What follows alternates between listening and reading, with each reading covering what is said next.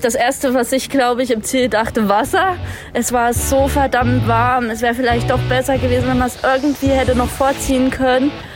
Ja, aber ich glaube, es ging allen Athleten gleich. Und ich denke, wir haben sehr profitiert, die komplette Mannschaft, dass wir doch rechtzeitig dran waren von der Strecke her. Und meine Ski waren der absolute Hammer. Also klar hätte die Ranhiltager, wäre schön gewesen, wenn sie einen Ticken früher vielleicht bei mir gewesen wäre, weil es ist alles brutal eng vorne. Ja, aber ich bin sehr zufrieden. Die nordische Ski-WM bei Ski Happens. Queen Therese Johaug verteidigt ihren WM-Titel von Seefeld und gewinnt den 10 Kilometer Einzelstart vor Frieda Karlsson und Ebba Andersson. Darüber wollen wir natürlich jetzt kurz sprechen, bevor ihr das Interview mit Thomas Müller anhören könnt. Mein Name ist Corinna Horn und mir zugeschaltet ist natürlich Moritz Badscheider. Hallo, hallo. Ja, Moritz, was sagst du? Therese Johaug hat heute mal wieder irgendwie in ihrer eigenen Liga gespielt, oder? Ja, aber absolut. Also wirklich absolut. Also es ist ja das identische Podium zum Skiathlon. Ja. Ähm, aber Therese Jochok gerade hinten raus auf die, der, die schwerste Passage heute, inklusive des Burgstalls, da hat sie aber Anderson noch mal 40 Sekunden reingedrückt. Ja. Und auch, also dieses Schlussbild ist halt, ist halt äh, symptomatisch auch so im Ziel. Ebba Anderson und auch Jesse Diggins und so weiter lagen, glaube ich, mindestens drei, vier Minuten im ja. Schnee noch. Therese Johawk stützt sich einmal auf die Knie, schüttelt Hände und marschiert raus. Das ist, es ist, macht mir wirklich Angst. Voll. Sie war schon wieder komplett im Jubelmodus und die ja. anderen lagen total erschöpft am Boden. Aber ja, ich muss sagen, Frieda Karlsson war auch noch sehr lange sehr nah dran. Ich glaube, sie hatte zwischenzeitlich sowas um 10, 15 Sekunden Rückstand auf Therese. Aber wie du gerade gesagt hast, vor allem am Burgstall hat sie dann auch noch mal ordentlich kassiert. Und ähm, es zeigt sich natürlich auch dadurch wieder einmal eben skandinavisches Podest, dass die außerskandinavische Konkurrenz, ja, wie sagt man, schwächelt. Mhm. Also ich gucke besonders äh, in Richtung äh, USA und in Richtung Russland. Ja, ich habe heute auch schon auf Jessie Diggins gesetzt. Also ich hatte sie ehrlich gesagt schon auf den Medaillenrennen gesehen. Ist leider Im Badeanzug. Aber sie hat recht. Ich meine, bei 14 Grad. Ja. Aber ähm, sie war ja auch die einzige, die Therese Johaug dieses Jahr hat schlagen können. In Falun hat sie ja, ich glaube, um zwei oder drei Sekunden war sie auf den 10 Kilometer schneller als Therese. Aber das war halt nichts. Nee, und äh, bei den Russinnen genauso wenig. Also Tatjana Sorina noch auf Platz 5 und dann Natalia Nepaeva auf Platz 12 und da ähm, nur ganz knapp vor Viktoria Karl und da haben wir noch gar nicht drüber gesprochen, mhm. aber dass sie ja sagt, sie will in jedem Wettkampf teilnehmen und man sie auch für jeden Wettkampf aufstellt. Ähm, man darf aber nicht vergessen, Natalia Nepaeva hat sich die Hand gebrochen vor nicht allzu langer Zeit. Ja.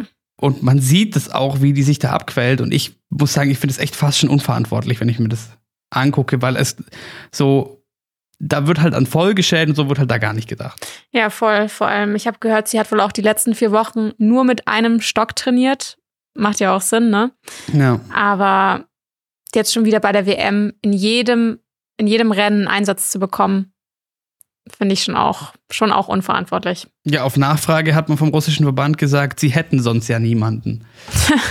Aber das ist schon, also das merkt man, also bei, ich, ich, bei so bestimmten Nationen, wo auch sehr viel Nationalstolz, sag ich mal, am Sport hängt, mhm. ähm, ist es halt dann schnell mal ein Thema. Also, weil so ist, natürlich hat, haben, die, haben die andere Läuferinnen. Ja, so. ich meine, du hast dann, es gesehen also, heute. Tatjana Sorina, die äh, als beste Russin Fünfte wird. Ja. Ähm, so, aber man, man, man stellt die dann halt nicht auf, wenn man sagt, so, okay, gut, so. Und wenn die ein Podest holt, so, dann ist die, das Storytelling noch besser. Und ja, ich finde, muss sagen, ich finde es äh, aus außenstehender Perspektive höchst unverantwortlich, was man da macht. Das Ganze führt aber zu einer recht interessanten ähm, Situation, für die deutschen Damen möchte ich jetzt mal eine These in den Raum werfen. Die deutschen Damen, jetzt noch ganz kurz, gerade eben Viktoria Kahl, beste Deutsche auf Platz 14, Pia Fink, 20. Und dann hatten wir weiter hinten noch Lisa Lohmann auf Rang 39 und Antonia Fräbel auf Platz, oh, sorry, auf Platz 46. Aber dadurch, dass jetzt, wenn es in Richtung Staffel geht, dann über Schweden, Norwegen brauchen wir nicht diskutieren. Wir, ich würde sogar leichte Vorteile auf Seiten Schweden äh, sehen tatsächlich, mhm. weil äh, das, das, das hat man heute auch wieder gesehen, dass, äh, wie sagt man, Kräfteverhältnis zwischen Therese Johaug und ihren Teamkolleginnen ist auch sehr ungleich. Also das ist, das ist nicht die ganze Mannschaft auf diesem Level bei Weitem nicht. Also Schweden, Norwegen haben wir vorne gesetzt, aber die USA, die heute auch alle eigentlich immer mehr verloren haben übers Rennen, da war halt vielleicht auch das Material mit Schuld möglicherweise, aber trotzdem die USA lassen nach und die Russinnen sowieso. Und was machen wir da mit dem dritten Platz? Hm. Und dann fällt mir noch Finnland ein, die alten Finninnen. Und vielleicht, äh, Jochen Behle hat so gesagt, vielleicht ergibt sich dadurch jetzt tatsächlich, es klingt komisch, die größte Medaillenchance für Deutschland in der Staffel, für die Damen. Was glaubst du? Es wäre schon extrem cool, wenn das klappen würde. Also ich meine, so viel Pech wie die Deutschen bisher bei der WM hatten, da muss doch jetzt mal noch irgendwie ein gutes Ende kommen, oder? Ja, ich, man kann, man kann sich's nur wünschen. ja. Man kann sich's nur wünschen und, äh, und hoffen, dass nichts schief geht. Aber ich könnte es mir schon auch vorstellen, also mit der richtigen Aufstellung. Was meinst du, wen stellen sie auf? Ich meine, Laura Gimler und äh, Katharina Hennig sind ja eigentlich schon gesetzt, so ungefähr. Ja, dann, äh, ich glaube, nach dem, was sie bisher gezeigt hat bei der WM, Viktoria Karl mhm. ähm, wird schon auch dabei sein. Und der vierte Platz. Sophie Krehl oder Pia Fink wahrscheinlich. Ja, und ich würde, ich hätte jetzt fast vermutet, Pia Fink wahrscheinlich. Mhm. Würde ich, wäre wär jetzt mal mein Guess. Also als Oberstdorf würde ich mich natürlich auch freuen, wenn äh, Sophie Krill mitläuft. Aber äh, ja, würde ich jetzt mal schätzen. Hennig, Gimler, äh, Fink und äh, Karl. Was sagst du?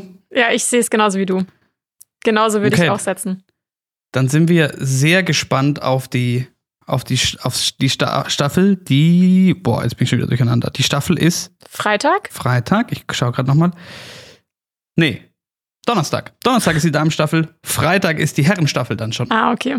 Wir, ähm, Coco, weil ich weiß nicht, hast du noch so viel gezogen, analysiert aus diesem Wettbewerb heraus über das hinaus, was wir schon besprochen haben? Nee, gar nicht. Weil sonst äh, würde ich sagen, gehen wir über zum Interview. Und das hast du geführt? Wir haben ja schon gesagt in unserer letzten Folge, dass ähm, du eben mit Thomas Müller gesprochen hast. Er war ja eben nicht nur der Goldmedaillengewinner von 1987, sondern auch Finzis ähm, ja, langjähriger Heimtrainer, würde ich mal sagen. Und ähm, heute dachten wir uns, spielen wir mal das Interview in voller Länge.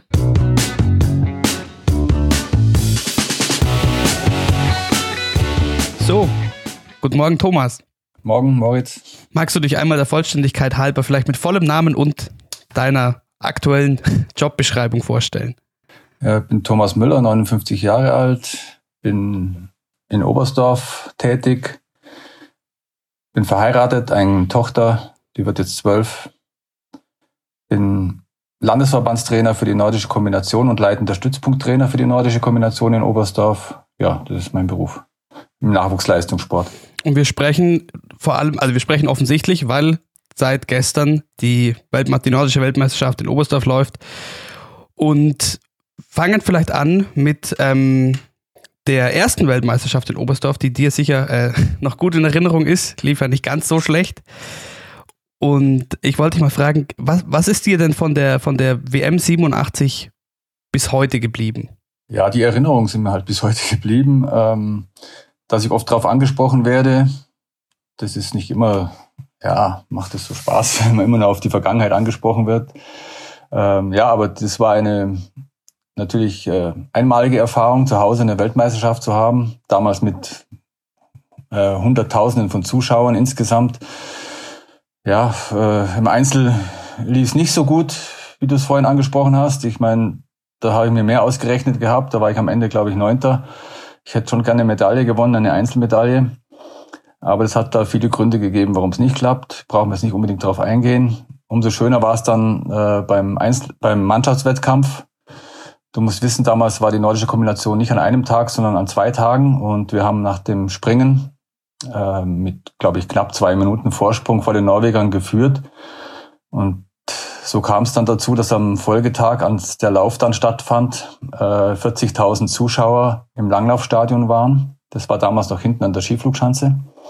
Da hat man das Loch, das war noch nicht so tief, der Auslauf, hat man mit Schnee aufgefüllt und da war Start- und Zielgelände und rundrum standen 40.000 Zuschauer. Mein damaliger Trainer hat mich als Schlussläufer nominiert. Äh, der Hermann Weinbuch lief Start und zwischendrin der Hans-Peter Pohl, der bei Eurosport noch der Experte ist.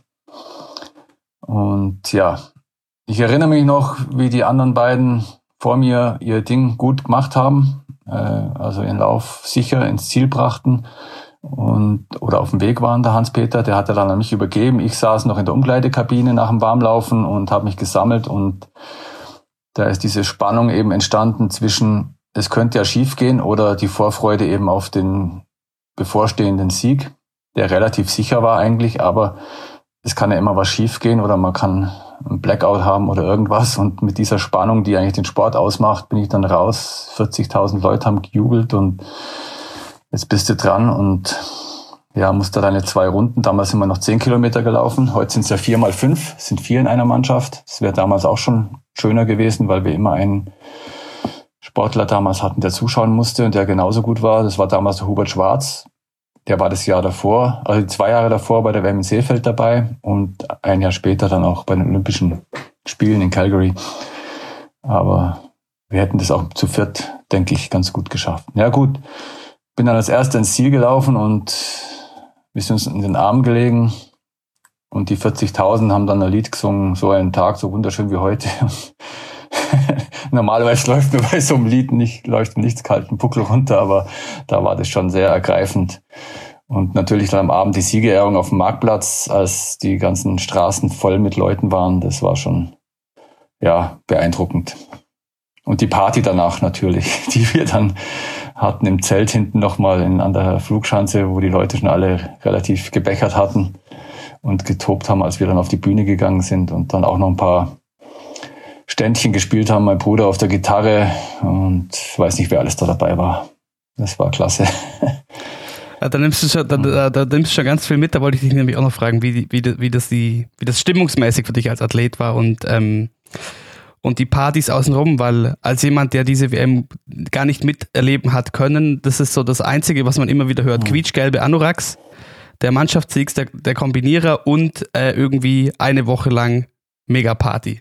Ja, damals ist es mit dieser WM-Bar eben ins Leben gerufen worden, die ja, die es ja heute noch gibt, die aber nicht mehr das, meiner Meinung nach nicht mehr das ist, was es mal war, wie so viele Dinge im Leben.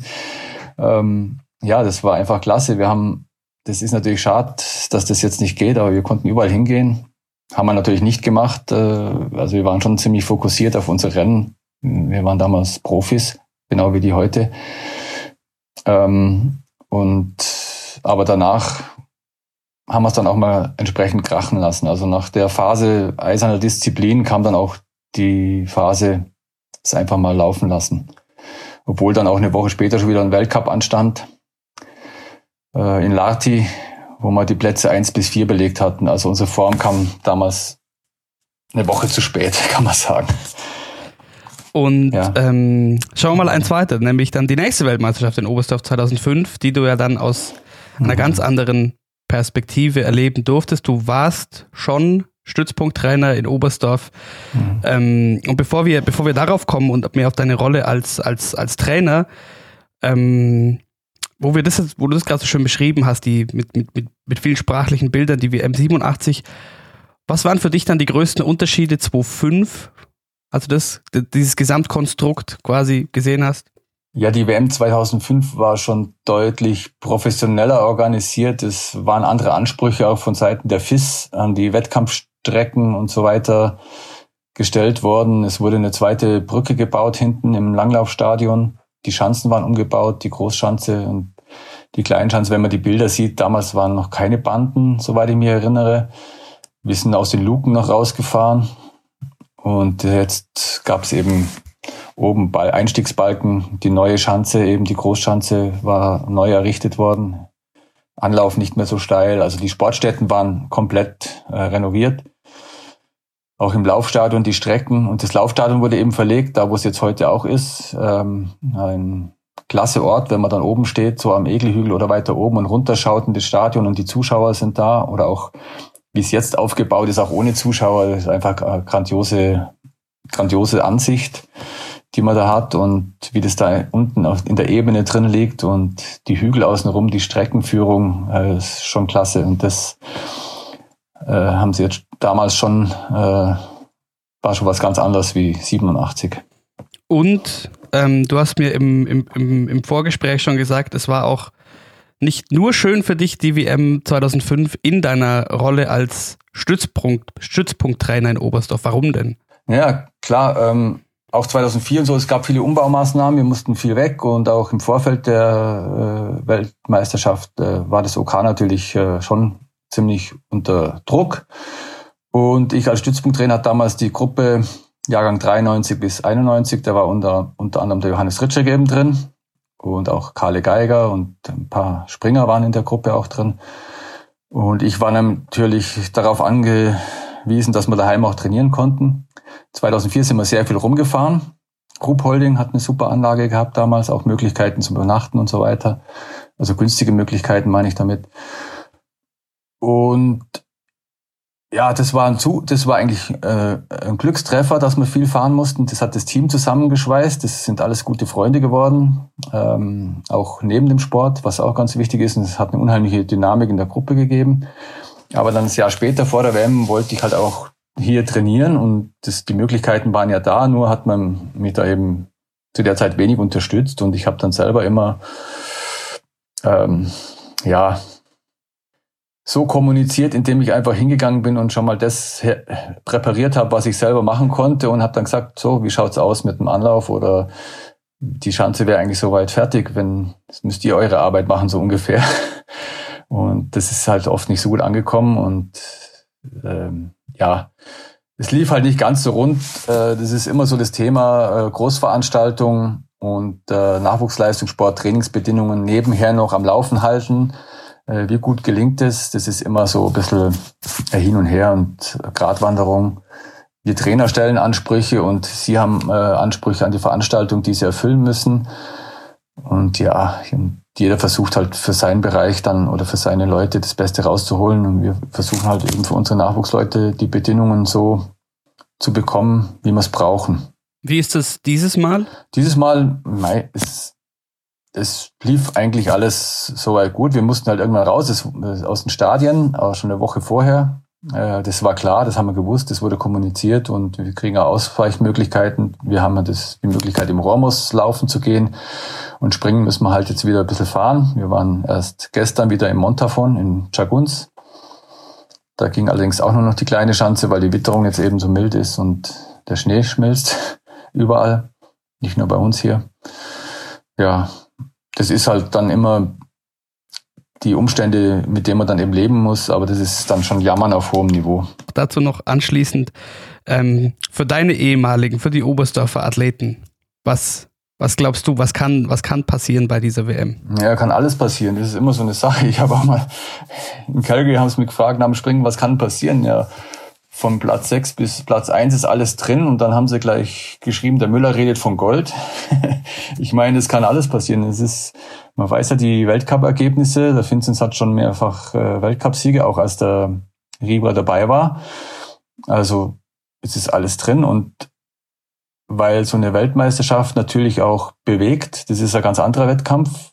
Ein Sportler kann mit dem Druck äh, äh, umgehen, das macht ein Weltklasse-Sportler eben auch aus dass er aus dem Druck dann die Energie mitnimmt und dann eben über sich hinauswächst. Und andere äh, sind wie gelähmt. Das kann alles passieren. Also ich hoffe, dass der Vinzenz die Ruhe bewahrt, dass er cool bleibt, wie er sonst auch ist und seine ähm, Technik im Sprung rüberbringt.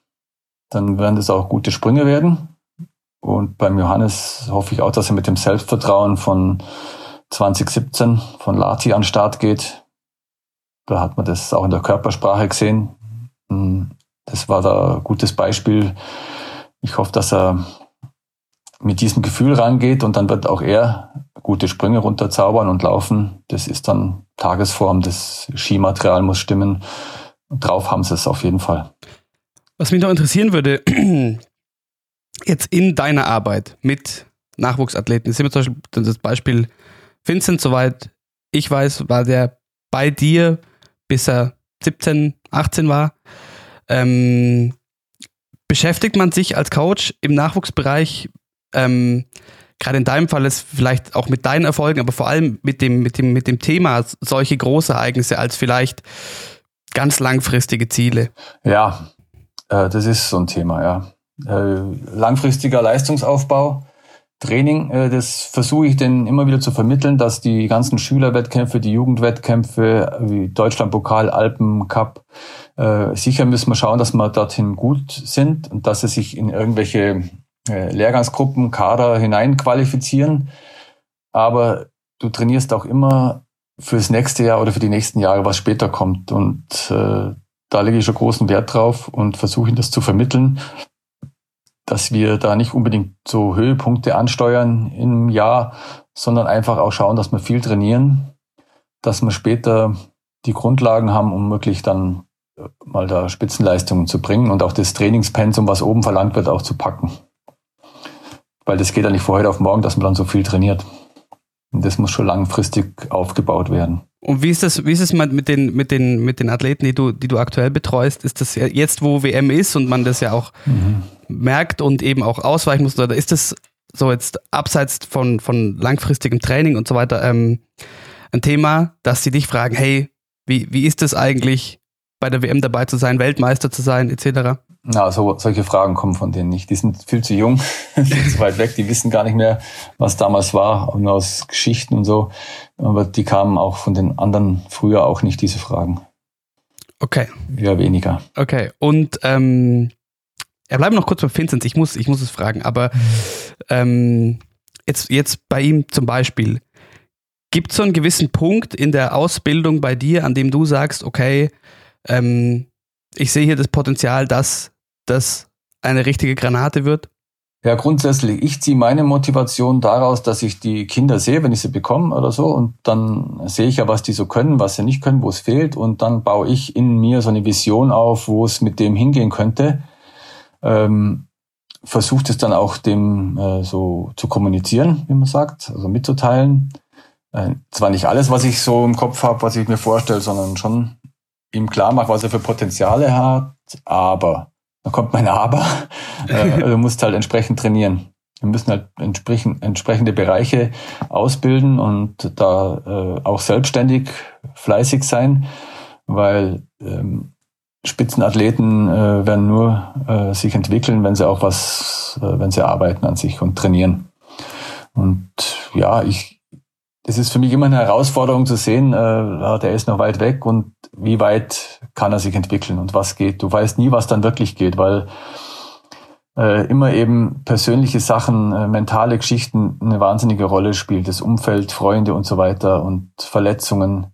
Ich meine, beim Vinzenz hat man auch gesehen, was er drauf hat, aber er hat es als Jugendlicher so fast nie so richtig umgesetzt und ich musste schon in den Hintern treten, dass er im entscheidenden Wettkampf dann mal im Springen das abruft, was er kann und dann im Lauf hat er eh Bestzeit laufen und das, der eine Wettkampf war sozusagen das Signal für einen C-Kader-Trainer, den will er im Team haben. Und dann ist was passiert bei ihm, als hätte er einen Schalter umgelegt und war innerhalb von einem Jahr dann fast schon in der A-Mannschaft, also weil er hier aufgefallen ist beim Sommer Grand Prix mit dem zehnten Platz als junger Sportler und dann ging es dahin, dann war er weg, dann hatte ich ihn auf einmal nicht mehr und konnte mich dafür wieder um die Jüngeren, Julian Schmid und so weiter, vermehrt kümmern die ja auch noch unterwegs sind. Was war, was war deine Vision für den Vincent, als du ihn äh, aufgenommen hast quasi? Ja, ich habe mir gedacht, der kann schon, ähm, der kann auf jeden Fall was werden, aber dass er dann gleich so schnell so weit kommt, das, das kannst du nicht vorhersehen. Oder? Auch beim Johannes Ritschek, das war damals, wie das gelaufen ist, auch nicht so vorherzusehen. Da ist auch noch ein äh, ich sage mal, glücklicher Zufall dazugekommen. Der C-Kader war in Lillehammer, äh, der B-Kader war irgendwo Richtung Russland unterwegs und ähm, in Kuopio brauchten sie einen Mann, weil einer ausgefallen ist und die B-Kader-Leute waren nicht verfügbar. Also hat man den C-Kader gefragt und der Johannes war gerade super in Form. Dann hat man den da hingeschickt und da ist er gleich mal 13. geworden, denke ich. Und das sind einfach so Sachen, das passiert und erfolgt. Ja, und dann läuft's einfach rein. Also diese Schritte, die braucht's auch ein bisschen Glück dabei und dann hast du den Schritt gemacht und dann geht's einfach weiter. Noch kurz zur Weltmeisterschaft unter den Bedingungen, unter denen sie stattfindet. Was hältst du denn von der vielbesprochenen Idee der Bonus-WM für Oberstdorf? Äh, da habe ich mir noch keine großen Gedanken gemacht. Ich denke, die FIS wird sich auf das nicht einlassen. Also so wie ich die FIS-Funktionäre jetzt immer erlebt habe, äh, ist es so Wunschdenken. Natürlich hätten es die Oberstdorfer äh, Gastronomen und die davon wirklich profitieren, profitiert hätten, verdient, sowas zu bekommen. Die Organisatoren wollen es offensichtlich auch eingespieltes Team. Wäre natürlich nur denkbar, wenn es möglichst zeitnah passiert. Ohne nochmal neuen großen Aufwand. Ja, Baumaßnahmen, das ist undenkbar. Also es ist alles in Top-Zustand jetzt und ja, ich bin da hin und her gerissen. Für die Sportler und für alle wäre es klasse und für die Zuschauer, aber ja, muss man abwarten. Ich vermute, dass die FIS sich darauf nicht einlässt. Wenn du das vermutest, dann ganz zum Abschluss noch die Frage, was glaubst du denn dann kann von dieser Weltmeisterschaft bleiben für Oberstdorf? Ja, ich hoffe ein paar Medaillen oder gute Leistungen unserer Sportler und positive Eindrücke von den Sportlern eben, die den Nachwuchs wieder Wege aufzeigen können oder ich möchte diesen Sport machen, dass viele Jungs und Mädchen dann in den Verein kommen und diesen Sport ausüben wollen. Das hoffen, hoffen wir uns Trainer schon und auch ja ich persönlich so auch, weil ich lebe ja davon in gewisser Weise. Und ich hoffe auch, dass ich denke auch, dass es für den Tourismus mit den Bildern, die im Fernsehen dann sein werden, sicher eine große Werbung ist, obwohl man ja, wenn man hier wohnt, sieht, was hier los ist, äh, viel mehr Touristen geht fast nicht mehr. Aber ich denke, es wird schon eine nachhaltige Wirkung haben in dem Bereich. Vielen Dank dir. Gerne.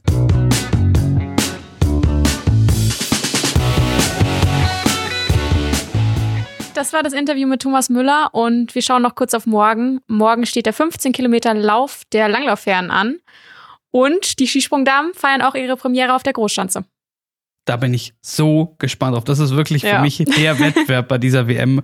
Und ähm, es wird mit Sicherheit sehr interessant. Wir werden auf jeden Fall davor, danach auch nochmal von der Kata hören. Ähm, freuen wir uns drauf. Wenn euch dieser Podcast gefällt, dann erzählt es doch vielleicht einfach mal euren Freunden, die auch Wintersport begeistert sind.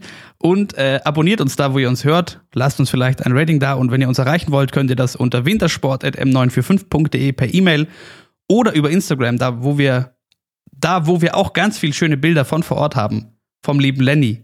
Die Begrüße an der Stelle. Schaut vorbei, Instagram at she.happens.pod. Und damit, Coco genießt die Sonne noch. Du auch. Wir hören uns morgen. Ciao.